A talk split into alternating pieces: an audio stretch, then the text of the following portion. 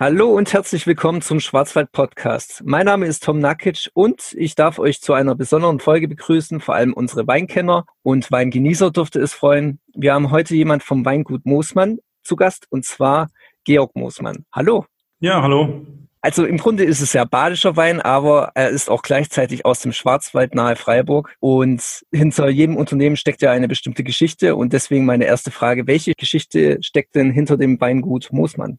Ja, es ist so, also wir sind kein alteingesessenes Weingut oder so. Bei uns ist so, wir haben 1986 angefangen, den Weinausbau und die Vermarktung in eigene Hände zu nehmen. Vorher war es so, dass mein Großvater eigentlich den Betrieb soweit gegründet hat. Es kam aber aus ganz kleinen Anfängen nach dem Zweiten Weltkrieg. Im Nebenerwerb hat er das angefangen als Gemischtbetrieb dann, also eben Weinbau, Obstbau, ein bisschen kleine Landwirtschaft mit Viehzucht, also traditionelle Betrieb eigentlich. Das ist dann immer ein bisschen größer geworden. Dann hat mein Vater damals 1970 den Betrieb übernommen, dann als Vollerwerbsbetrieb ausgebaut, auch dann noch mehr Rebe angelegt. Damals waren wir noch Mitglied in der Winzergenossenschaft hier in Buchholz. Dann 1986 eben sind wir dann mit etwa acht Hektar aus der WG ausgestiegen und haben praktisch die Eigenvermarktung in die Hand genommen. Und in der Zeit, wo wir jetzt selber unsere Vermarktung machen und der Weinausbau, sind wir jetzt eben von acht Hektar auf etwa 24 Hektar gewachsen mit der Rebfläche. Hat sich immer ein bisschen erweitert praktisch. Wir sind so auch von der Gebäude her immer ein bisschen gewachsen. Wir sind ja Mitte im Ort. Alle paar Jahre mal wieder was angebaut wurde. Ja, 24 also Hektar bauen Sie an und welche Weinsorten gibt es denn bei Ihnen zu verkosten? Ja gut, Burgundersorte sind bei uns angebaut. Das ist auch traditionell eigentlich so. Wir kommen hier in Buchholz, das ist ja ähnlich wie im Klottertal, also sehr viel Spätburgunder traditionell, aber auch Grauburgunder, Weißburgunder.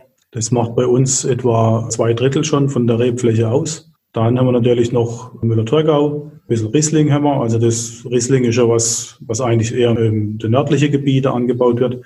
Aber bei uns hier mit dem Urgesteinsboden und dem Schwarzwaldrand passt das eigentlich auch ganz gut. Dann kommt noch Chardonnay, Sauvignon Blanc, Muscatella, Gewürztraminer, ein paar Cabernet-Sorte, wo wir Rosé ausbauen oder ein Rot auch. Also sehr, sehr breit aufgestellt von der Sorte her. Jetzt haben Sie einen kleinen Vorzug schon vom Schwarzwald genannt, dass dadurch auch Anbau von Wein möglich ist, die eigentlich weiter im Norden angebaut werden. Was macht denn Weine aus dem Schwarzwald generell so besonders und was macht Ihre Weine so besonders? Ja, ich denke schon auch ein bisschen der Standort. Wir sind ja, in der Freiburger Bucht, also mhm. genau am Schwarzwaldrand eigentlich.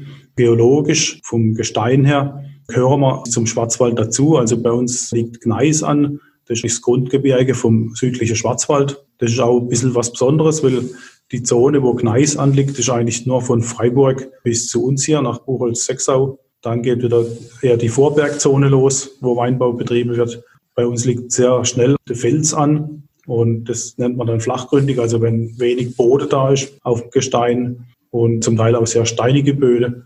Das macht unsere Weine aus. Dann sind sie eher so ein bisschen fruchtiger, schlanker, so ein bisschen mineralischer hinter der Produktion steht ja auch sicherlich eine bestimmte Philosophie. Welche steckt bei Ihnen denn dahinter? Ja, es geht schon los beim Anbau im Weinberg. Wir achten darauf, dass wir unsere Böden möglichst gesund erhalten. Eben nur ein gesunder, vitaler Boden kann auch äh, gute Wein ergeben. Auf einen Großteil von der Fläche verzichten wir auf Herbizide. Überall gelingt es uns nicht. In der Steillage geht es nicht so. Auf der gesamten Fläche auf Insektizide. So versuchen wir da möglichst naturnah eigentlich die Weine zu produzieren. Der nächste Punkt ist dann die Ertragssteuerung auch. Also wir sind schon ziemlich Erträge reduzieren auch, um dann sehr gute Qualitäten zu produzieren.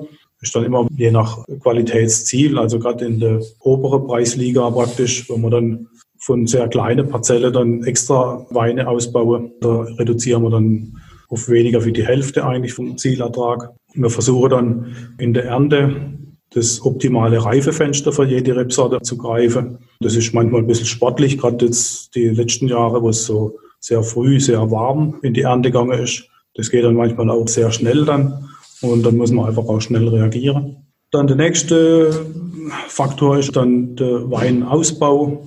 So Weinausbau eigentlich ohne Eile. Also wir versuchen die Weine relativ lange auf der Hefe zu lassen. Auch dann nach dem Abstich auf der Feinhefe noch bis kurz vor der Füllung. Die Top-Qualität bauen wir zum Beispiel im kleinen Holzfass aus oder dann auch mittlere Qualität im große empathische Holzfass. So versuchen wir jede Sorte, jede Qualitätsstufe sortetypisch und auf den Punkt zu kriegen. Ja, Sie haben einen interessanten Aspekt angesprochen, nämlich, dass es derzeit oder in den letzten Jahren sehr früh sehr warm war. Generell, wie wirkt sich denn der Klimawandel auf die Ernte aus? Ja gut, ähm, wie gesagt, die Temperatur, wer immer hört, der Vegetationsbeginn wird immer früher.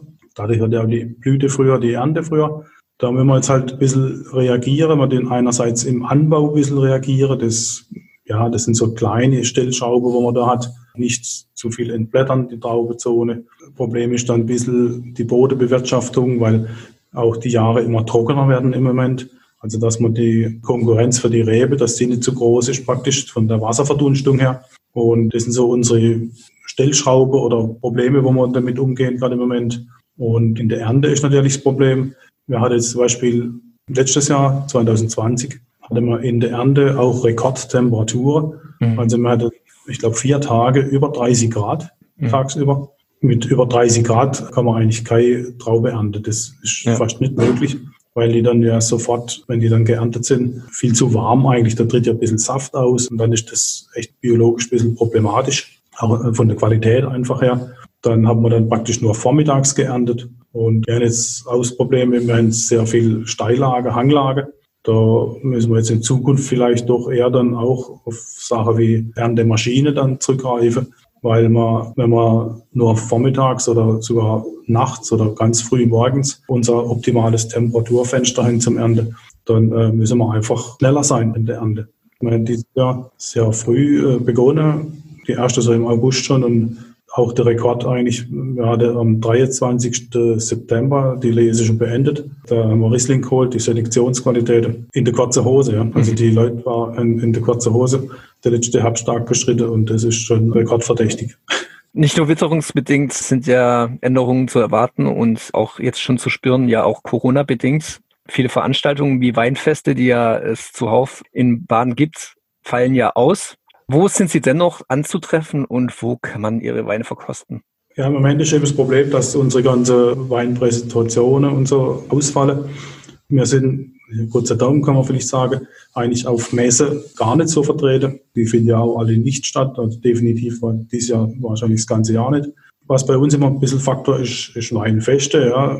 Da hoffen wir mal, dass dieses Jahr vielleicht wieder ein bisschen was geht im Sommer. Da sind wir immer in Freiburg und in Emmendingen auf der mhm. Bereichsweinfeste, auf der großen Weinfeste. Ansonsten machen wir mal noch Weinpräsentationen, einmal mit äh, Preisgaberweingüter. Da haben wir so einen äh, Zusammenschluss mit zwölf Betrieben, wo wir jetzt mal ein bisschen was machen.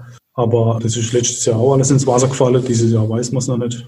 Wir machen einige Sachen hier bei uns in, in Buchholz mit Buchholzer Betriebe, also wo wir dann nicht nur alleine stemmen, sondern alle Betriebe zusammen. Das ist einmal das Weinfestival, aber das findet wahrscheinlich dieses Jahr auch nicht statt. Das ist normal immer am Samstag vor dem Palmsonntag, also vor Ostern. Ich glaube nicht, dass das dieses Jahr stattfindet. Das ist ja unser größtes Event, wo wir da eigentlich in Buchholz stemmen mit über 1000 Teilnehmern. In Waldkirch gibt es so ein kleines Weinfest, was wahrscheinlich stattfindet, wird in Waldkirch sein, dass wir, das haben wir letztes Jahr angefangen, ein bisschen was auf dem Marktplatz machen. Immer nur ein Betrieb von Buchholz. So Freitag, Samstag dass man die Corona-Bedingungen alle einhalten kann. Das ist letztes Jahr sehr gut angenommen worden. Das wollen wir dieses Jahr, wenn es geht, wieder durchziehen. Und ich denke, das wird auch gehen dann über den Sommer.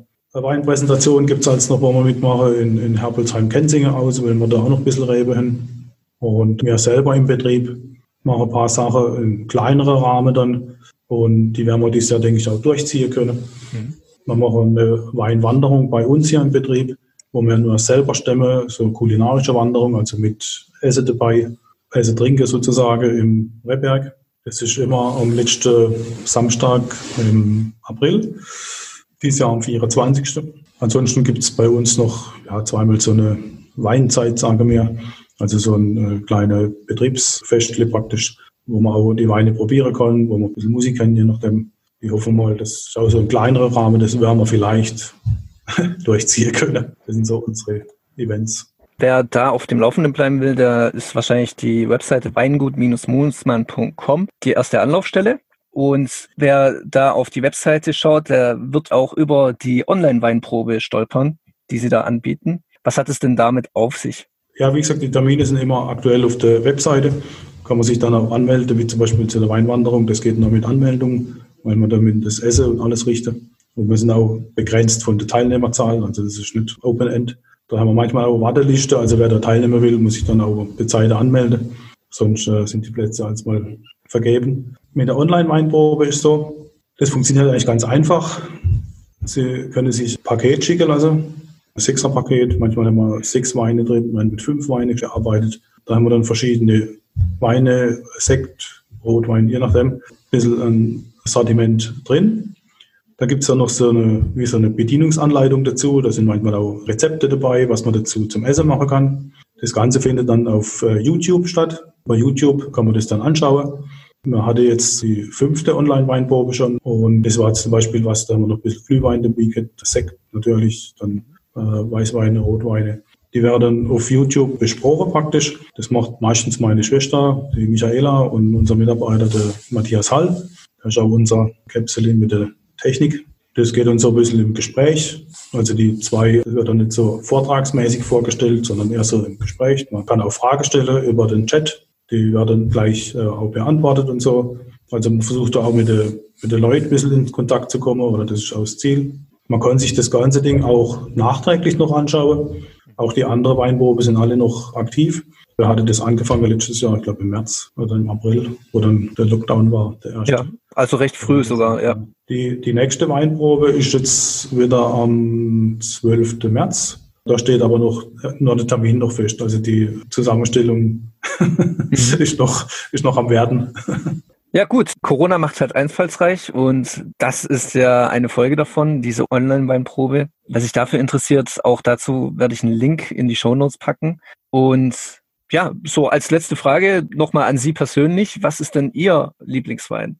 Auch als Winzer hat man, glaube ich, keinen so Lieblingswein direkt. Ich sage immer, ja, alles, was gut ist. also bei mir ist so eher trockene Weine natürlich, dann soll er zum Essen je nachdem passen. Ich trinke gern was zum Essen dazu. Das ist ja auch der Genusseffekt, wenn man dann nicht. Was bei mir vielleicht ist, ja, ich habe so immer ein bisschen Interesse an, an Rieslinge. Das ist so ein bisschen mein Fable, weil die Burgunder sind ja unsere Hauptsorte und das ist tagtäglich und Riesling ist dann immer mal da bisschen was Besonderes. Okay, alles klar. Ja, dann vielen Dank für dieses Gespräch und dann wünsche ich auch viel Erfolg und gute Lese auch in der Zukunft. Und dann verabschiede ich mich von unseren Zuhörern. Sie dürfen sich auch nochmal verabschieden und noch ein paar letzte Worte an unsere Zuhörer richten, wenn Sie wollen. Ja, ich darf mich auch verabschieden, Ich darf mich bedanken für das Interview und wünsche auch allen vor allem Gesundheit in den Tagen. Bis dann. Ciao. Ja, tschüss.